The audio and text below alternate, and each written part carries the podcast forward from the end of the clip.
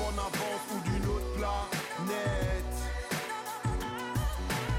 Trop de distance fait qu'on me voit pas net. Bonjour Aurélie, Coucou Wafa comment ça va? Écoute, ça va bien et toi? Un peu fatiguée quand même. C'est vrai? Ouais. C'est quoi qui te fatigue dans la vie? Oh, le rôle de mère. Ah, cette charge mentale dont on parle si souvent. Celle-là. Merci d'avoir accepté l'invitation à Bruxellerie. Merci de m'avoir invitée. Avec plaisir. Et aujourd'hui, on va parler notamment de l'Evras, mais avant tout, pourrais-tu te présenter? Bien sûr. Donc, je m'appelle Aurélie, j'ai 35 ans, je suis euh, femme et maman de deux enfants de 4 ans et de 1 an et demi. Euh, je suis bruxelloise, je suis animatrice euh, Evras et je suis aussi coordinatrice de projet pour différents projets pour une euh, ASBL située à Bruxelles. Je ne sais pas si je la cite. Ouais, si, si. Oui, C'est Jeune Laken. Ah bah oui, donc c'est autour de la jeunesse également aussi. euh. Exactement. Mais on y reviendra un peu plus tard sur qu'est-ce que l'Evras, qu'est-ce qu'un four jeune, c'est quoi travailler avec la jeunesse.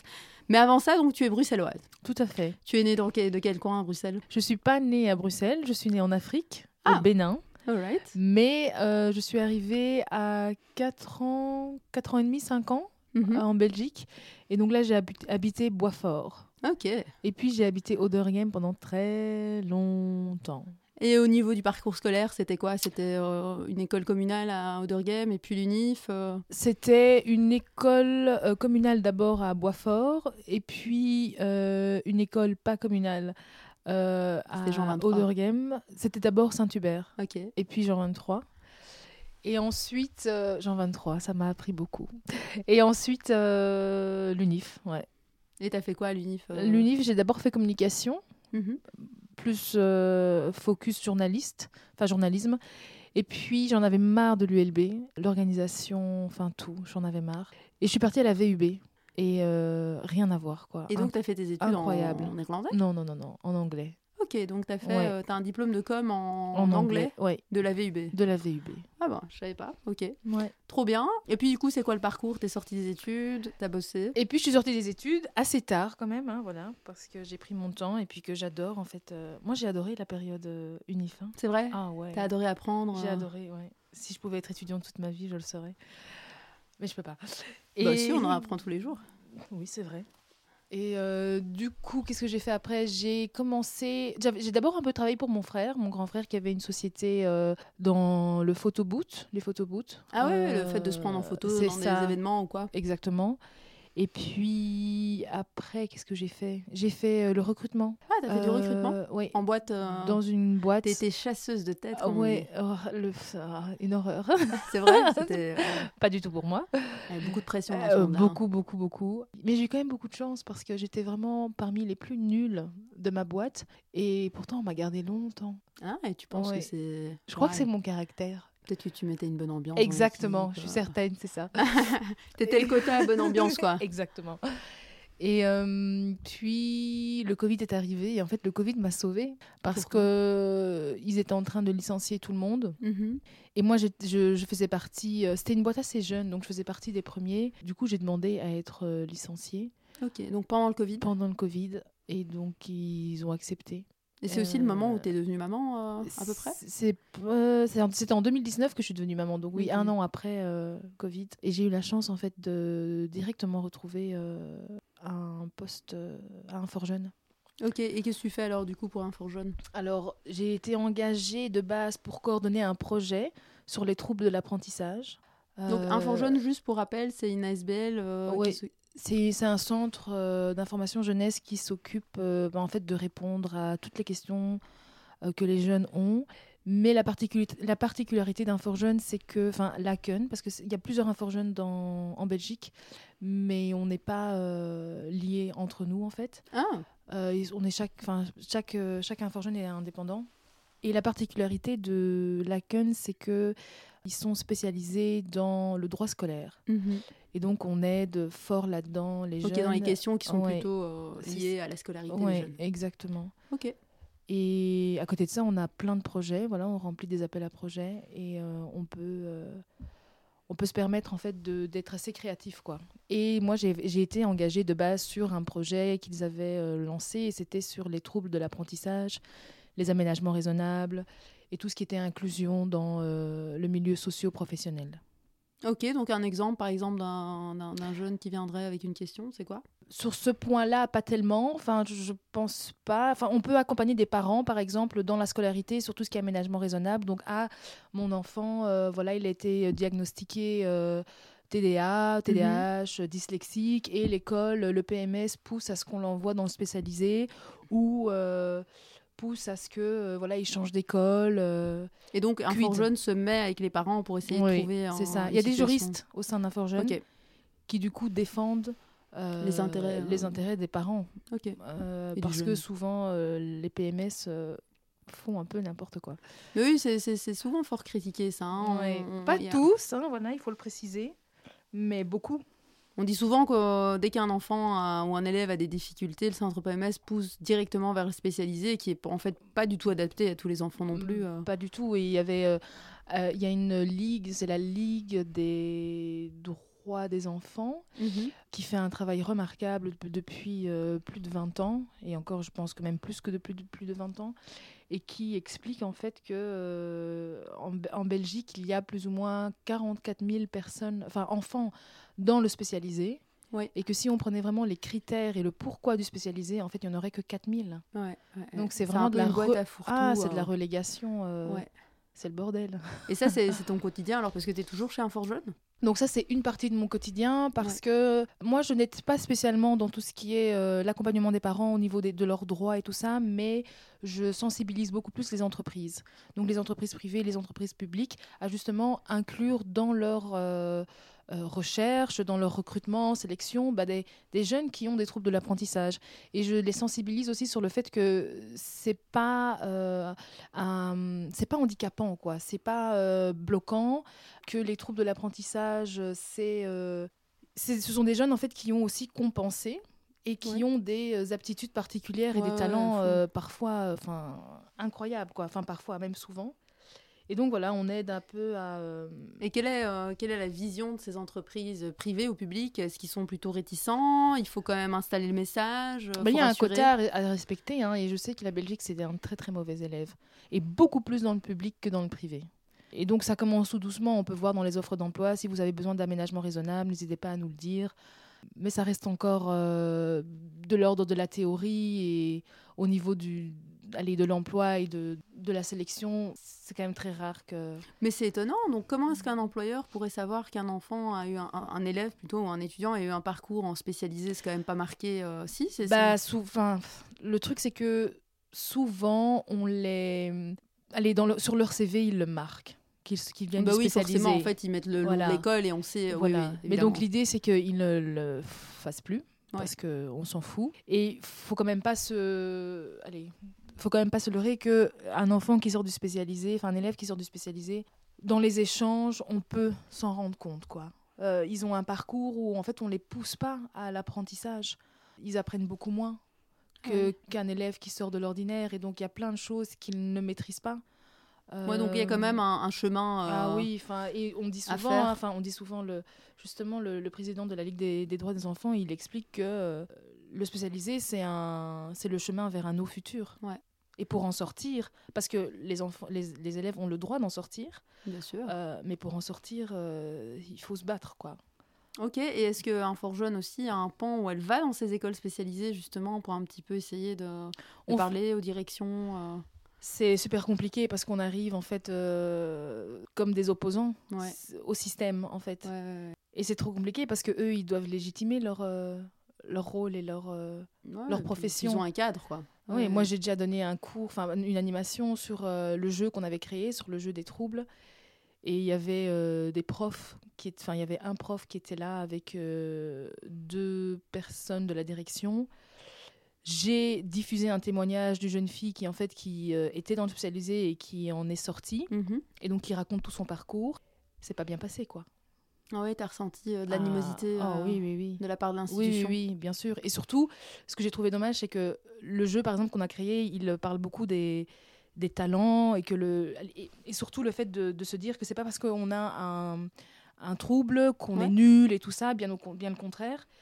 Et à un moment donné, à la fin de, de- de l'animation, qui a quand même duré plus de deux heures, le prof euh, lâche aux élèves, enfin oui, bon, euh, vous êtes mignonne, mais ça- il ne s'agirait pas non plus de leur faire croire qu'ils vont devenir avocats.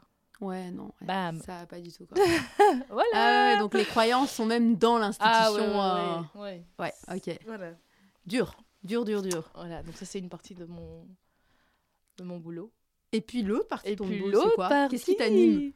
Qu'est-ce qui m'anime? Oh, plein de choses. Euh, j'adore la rencontre, j'adore les échanges. euh, je suis super curieuse, donc ça, j'apprends toujours en fait. Donc ça, c'est euh, c'est génial. Et puis j'aime beaucoup accompagner aussi, euh, Ah, Une aider. accompagnatrice. Mais oui. pas du tout comme toi, Wafa, voilà. Joke. Non, non, moi je n'a- je n'accompagne pas. Non, moi. non, bien sûr, pas du tout. Et donc là, c'est des animations, Evras. Ah, En fait, attends, sont- attends, attends, attends. Ouais, Là, ouais. tu viens de parler d'un mot quand même dans le giron bruxello-bruxellois. Là, C'est ça dangereux. s'anime quoi. C'est dangereux. Donc, Evras, ça Ouais. veut dire quoi? Alors, c'est l'acronyme de éducation à la vie relationnelle, sexuelle. Non, relationnelle, affective et sexuelle. Ok, donc éducation.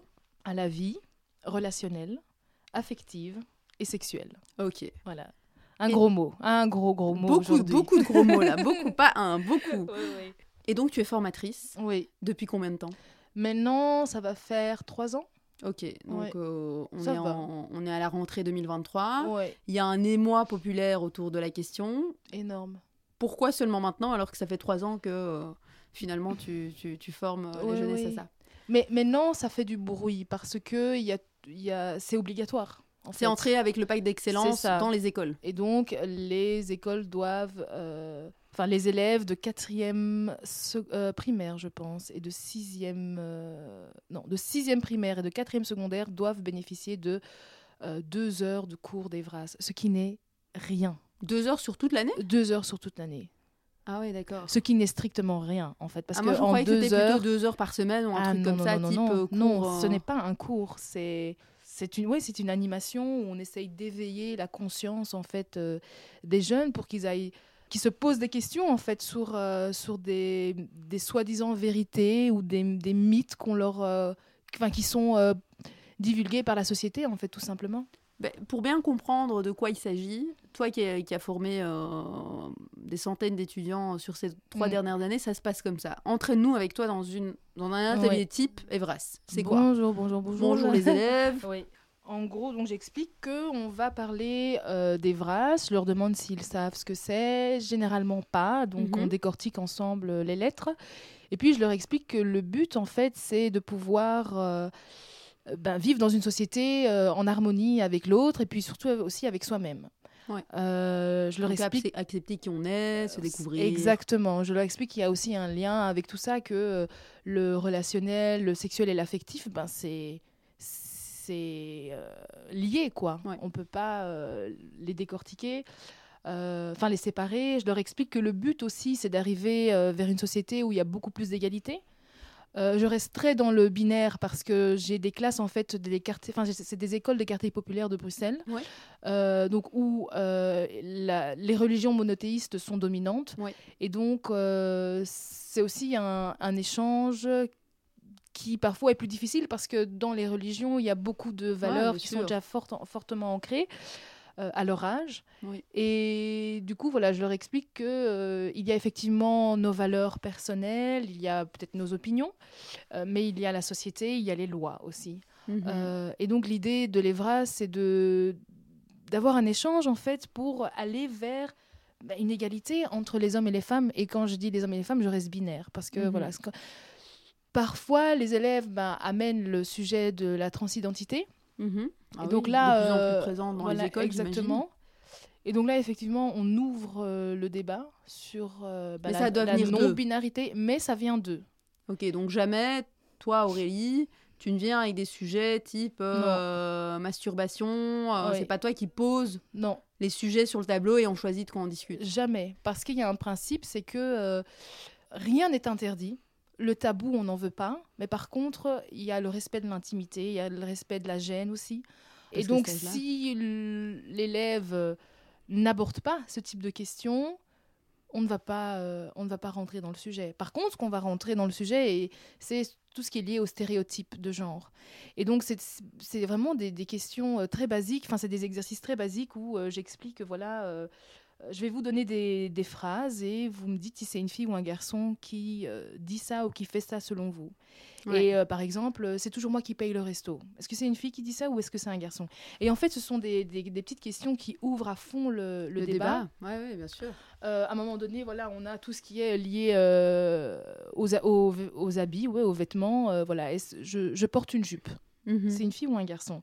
Et en fait, quand je quand ils, ils- ils tirent ce genre de questions, c'est directement eux qui amènent la- le, le truc de ben non, c'est pas, euh, non, c'est pas un garçon, euh, c'est d'office une fille. Et puis il y en a certains qui disent Ouais. ben non, un garçon aussi peut porter une jupe. Et puis là, on rentre dans ben non, c'est un, un trans, euh, ou alors non, c'est un cuir. euh, et ils mélangent tout. Ouais, ouais, ouais. Euh, Donc là, tu reposes le cadre euh, à ce moment-là oui, c'est ça. Et donc je leur dis attendez, il y a quand même une différence entre Ouais. trans, cuir, drag queen. Ouais. Euh, et alors oui, homosexuel aussi.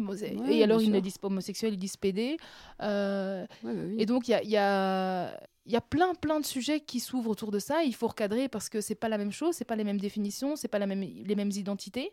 Et, c'est aussi l'occasion euh, d'en apprendre ça, spécifiquement. et euh, de, de développer de l'empathie ouais. et surtout de décortiquer en fait d'où viennent ben, cette homophobie, Ouais. d'où viennent d'où d'où vous viennent euh, cette euh, transphobie. Et donc là en fait on, on- on fait aussi un lien avec euh, la société patriarcale qui est euh, profondément misogyne. Mhm. Et donc, euh, quand on parle d'homophobie, eh ben, en fait, euh, indirectement, les gens s'en rendent pas compte, mais c'est de la misogynie, quoi. Parce que quand on insulte, entre guillemets, un... enfin non, même pas entre guillemets, quand on insulte un homme de euh, femmelette ou de t'es Mhm. Ouais, un ouais, faible et tout ça, en fait, on insulte la femme. C'est ça, c'est ça. On fait référence femmes. à... Ouais, ouais, aux femmes, tout à fait. Et donc, c'est un sujet comme ça qui, qui permet de. On parle aussi des discriminations, et donc j'explique le processus des discriminations, donc les stéréotypes qui deviennent des préjugés et puis qui peuvent devenir des discriminations. Je remets le cadre avec la loi, on ne discrimine Mhm. pas, c'est punissable, c'est un délit, voilà. délit. Donc en fait, c'est assez large. C'est super large. Et finalement, si j'entends bien, c'est aussi euh, beaucoup le développement de l'empathie et surtout d'apprendre des choses, les bons mots pour les bonnes situations. C'est ça, et c'est surtout aussi s'émanciper. Donc, euh, à un moment donné, effectivement, si on fait plus que deux heures d'animation, ce qui est tout à fait possible, euh, Mhm. parfois on en fait 10, parfois on en fait 20, eh bien, vient alors la question de la sexualité. Et c'est quoi la sexualité? Et c'est super intéressant parce que la, la majorité des personnes, et souvent des parents, et aussi en tant qu'adultes, on a un regard assez euh, inconsciemment un peu pervers de la sexualité en se disant bah, la sexualité c'est juste euh, de la pénétration, c'est de la baise, Mhm. euh, on fait référence au porno, Ouais. mais c'est pas ça la sexualité. Et il faut aussi se rendre compte que la sexualité, elle commence pour un, un petit à l'âge de parfois deux ans. Ouais, mais tu, je, je- je vais, je vais un peu jouer le jeu euh, de l'avocat du diable. Allez, vas-y. Tu, tu- tu- tu peux concevoir que euh, des parents qui entendent ça, Mhm. voilà, chaque parent a envie d'idéaliser son enfant, euh, il n'a pas de perversion, il ne pense pas à la sexualité euh, Enzo Wort.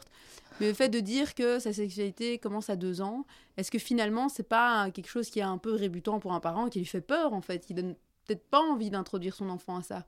Ben, je crois que c'est euh, faire un peu l'autruche de faire ça.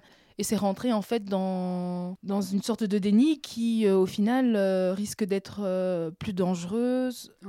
Que protectrice. Ouais, ouais, ouais. parce que un des grands arguments qui tourne maintenant, euh, qu'on est dans les mois, euh, comme je disais, Bruxello, Bruxelles, même, voire plutôt Wallonie, Fédération Wallonie-Bruxelles, c'est euh, ouais, des enfants de troisième maternelle qui vont apprendre à se masturber. J'imagine Ah, que ce s'il n'est aucunement écrit non. euh, tel quel, ou, ou tu ne fais pas ça dans Mais tes animations. Non, pas du tout. Mais par contre, ce qui est intéressant, c'est que euh, il y a effectivement des sujets qui sont mis sur le tapis ben, entre cinq, ben, dans, dans le guide, voilà, Evras qui, qui... Guide de 180 pages Ouais, oui. disponible Plus online. même 300 pages. Ah oui, c'est ça. oui, oui. Eh bien, il y, y a des sujets, effectivement, je sais pas, à l'âge de 5, 5 euh, entre 5 et 8 ans, Oui. il y a des sujets liés effectivement au consentement, à la sexualité. euh, et donc, quand on voit sexualité à côté de, de, 5 ans, bah, qu'est-ce qui se passe? Mais Bah il oui, faut aller oui. plus loin, enfin, c'est-à-dire qu'il faut nuancer. Et donc, comme je le disais, donc oui, la sexualité, il y a des enfants qui, se, qui, qui, qui découvrent leur corps en fait à Tout à 2, fait. 3 ans, 5 ans, 6 ans.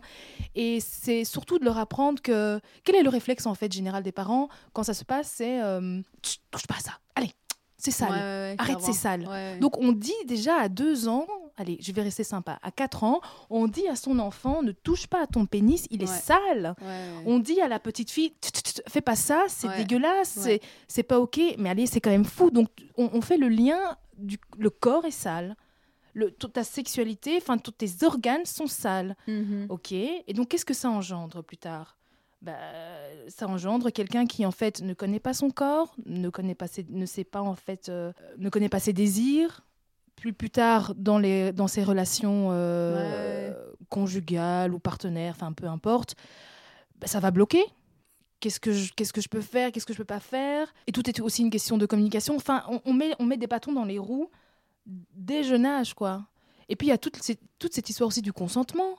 Oui. Ah tiens, euh, voilà, effe- effectivement, euh, voilà, tu vois un enfant qui, qui, qui se touche les parties intimes euh, à l'âge de 3 ans, 4 ans, parce que ça arrive en maternelle, hein, on va arrêter de se mentir, enfin Ah on va ouais arrêter de faire l'autruche.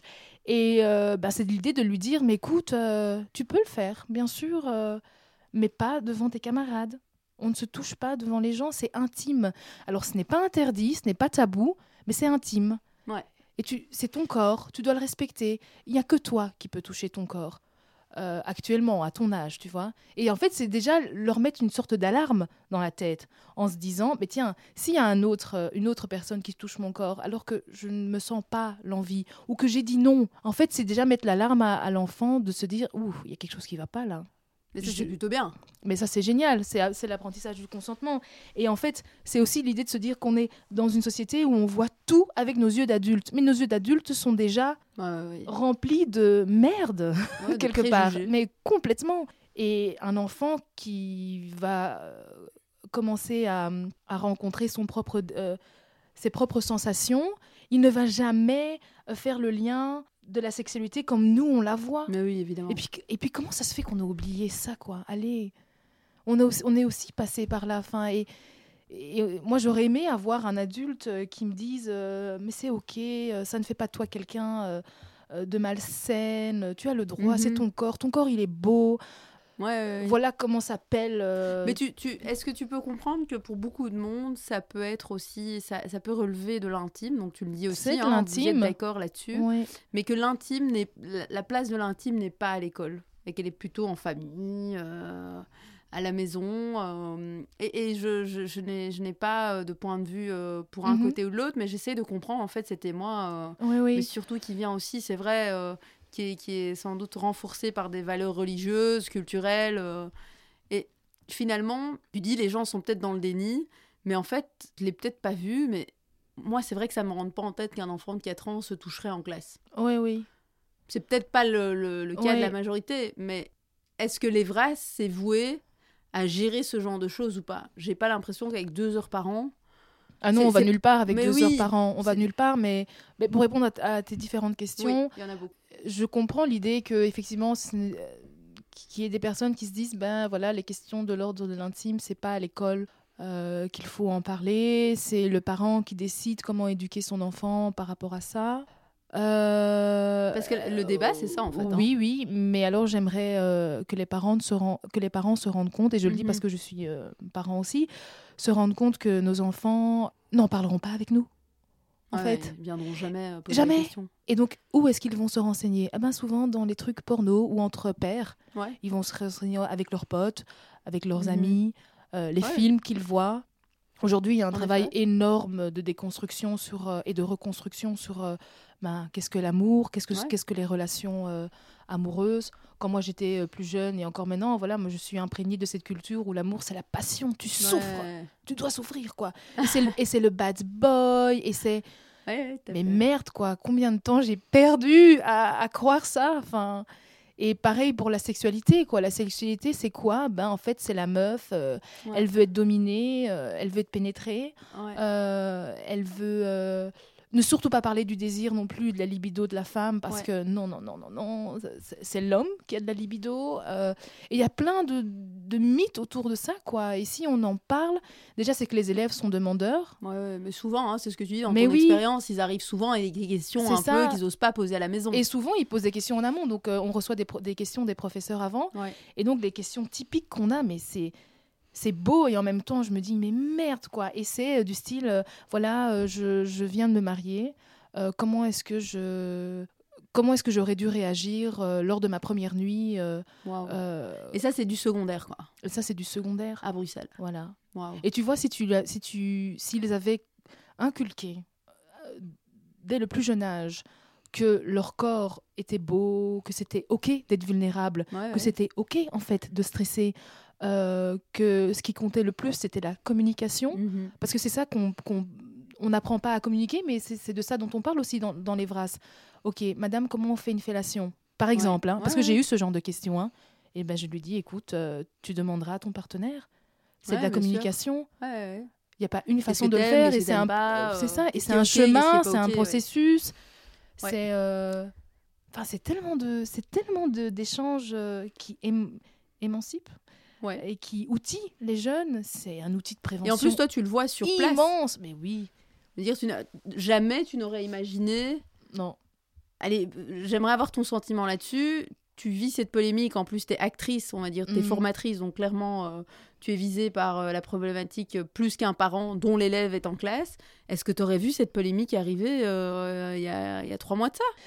Qu'est-ce que tu penses qui a failli ici? Parce que ça fait trois Ouais, ans que tu le fais, dont les élèves sont contents, jamais reçu de plainte de parents, j'imagine. Euh, non, mais par contre, ce qu'on a euh, depuis quand même une belle, une bonne année, on a euh, des professeurs qui Qui mettent en garde Ah oui, et qui empêchent leurs élèves d'aller aux animations. On a. Et pourquoi tu penses? Bah, c'est. ça, ne- ça ne matche pas avec leurs valeurs, on ne parle pas de sexualité, on ne parle, on ne parle pas du corps, c'est tabou. Oui, mais le côté tabou, c'est dangereux en fait. Il y a énormément de situations où. euh, et c'est souvent les femmes en fait qui, qui Ouais, sont ça, impactées. Qui en, qui en pâtissent. hein. Et euh, moi, j'ai une fille. Je suis très heureuse de. Bon, elle est trop jeune, mais enfin actuellement vu qu'elle parle pas encore, mais euh, mais dès qu'elle. Paloma qui a un an et demi. Oui, c'est ça. Dès que je, je allais à trois ans ou quoi, ben je, je lui dirais, je, je lui parlerai déjà de, de son corps, comment s'appellent euh, ses organes, Ouais, bien sûr. euh, que ça, voilà, ça on ne fait pas, mais c'est ok en fait. De, le corps est beau, quoi, et c'est ok de se toucher. euh, c'est ok de d'avoir du désir, d'avoir de la libido. euh, Ouais, de se découvrir. et, et en fait, c'est ok d'être libre, euh, tout simplement. Je- Il nous reste Voilà. deux minutes, Oui. donc on va, on, on va conclure tout doucement. Mais euh, pour finir, j'aimerais peut-être que tu, euh, tu répondes à la dernière question. Comment tu penses que euh, ça va évoluer? Est-ce que selon toi, il faut encore plus d'heures euh, dans les cours? Est-ce qu'il y a quelque chose que toi, t'intégrerais euh, même dans le cursus de la jeunesse comme des cours de, de je sais pas moi, d'éveil, de gym Mhm. Et surtout, comment tu vois euh, la problématique évoluer, euh, la, la polémique qui nous concerne Mhm. aujourd'hui, quoi. Bah déjà, moi, je continuerai à faire des animations en mixité pour les Ouais. VRAS parce que c'est super chouette que les, les garçons entendent ce que les filles ont à dire, en fait, Ouais, euh, notamment sur les l'harcèlement de rue et tout ça, enfin tous les témoignages. Euh, je continuerai effectivement à donner beaucoup plus d'heures des VRAS et j'appuierai encore plus sur la sexualité, sur euh, le corps, sur euh, les menstruations, sur Ouais, le ouais, mythe de la virginité, sur euh, bah, tout ce qui est érection, sur... Ah, des questions qu'on se pose quand oui. on a euh, Tu sais, il y a 14, des- 15 ans. Il y a des jeunes filles qui demandent oui, c'est normal, c'est quoi puer du vagin, c'est quoi. Et puis alors il y a aussi beaucoup de jeunes filles qui ne savent pas que leur propre sexe s'appelle la vulve. Enfin, Ouais. il y a tellement de choses. oui, je, je pousserai, mais minimum 10 heures. Et encore, je suis, je suis gentille. Parfait. Merci beaucoup Aurélie pour ton Merci. témoignage. Merci Wafa. C'est gentil, à bientôt. À bientôt.